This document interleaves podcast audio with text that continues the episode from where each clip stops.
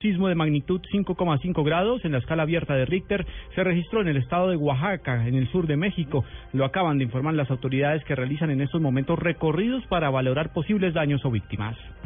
Colombianos, ecuatorianos y argentinos que se encontraban entre las 156 personas de 12 nacionalidades que fueron evacuadas en un ferry que se incendió al oeste de la isla de Mallorca ya se encuentran bien y bajo las condiciones de los connacionales se ha manifestado que todos se encuentran fuera de peligro.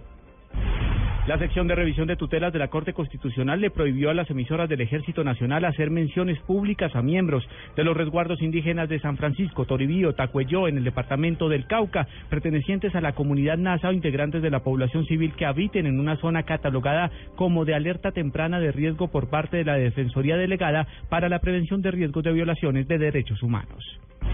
El crecimiento de la economía colombiana en el presente año estará entre un 3 y un 3.7% de acuerdo con analistas del mercado. El gerente del Banco de la República, José Darío Uribe, manifestó que estos pronósticos son inferiores al crecimiento de la economía en los últimos 10 años.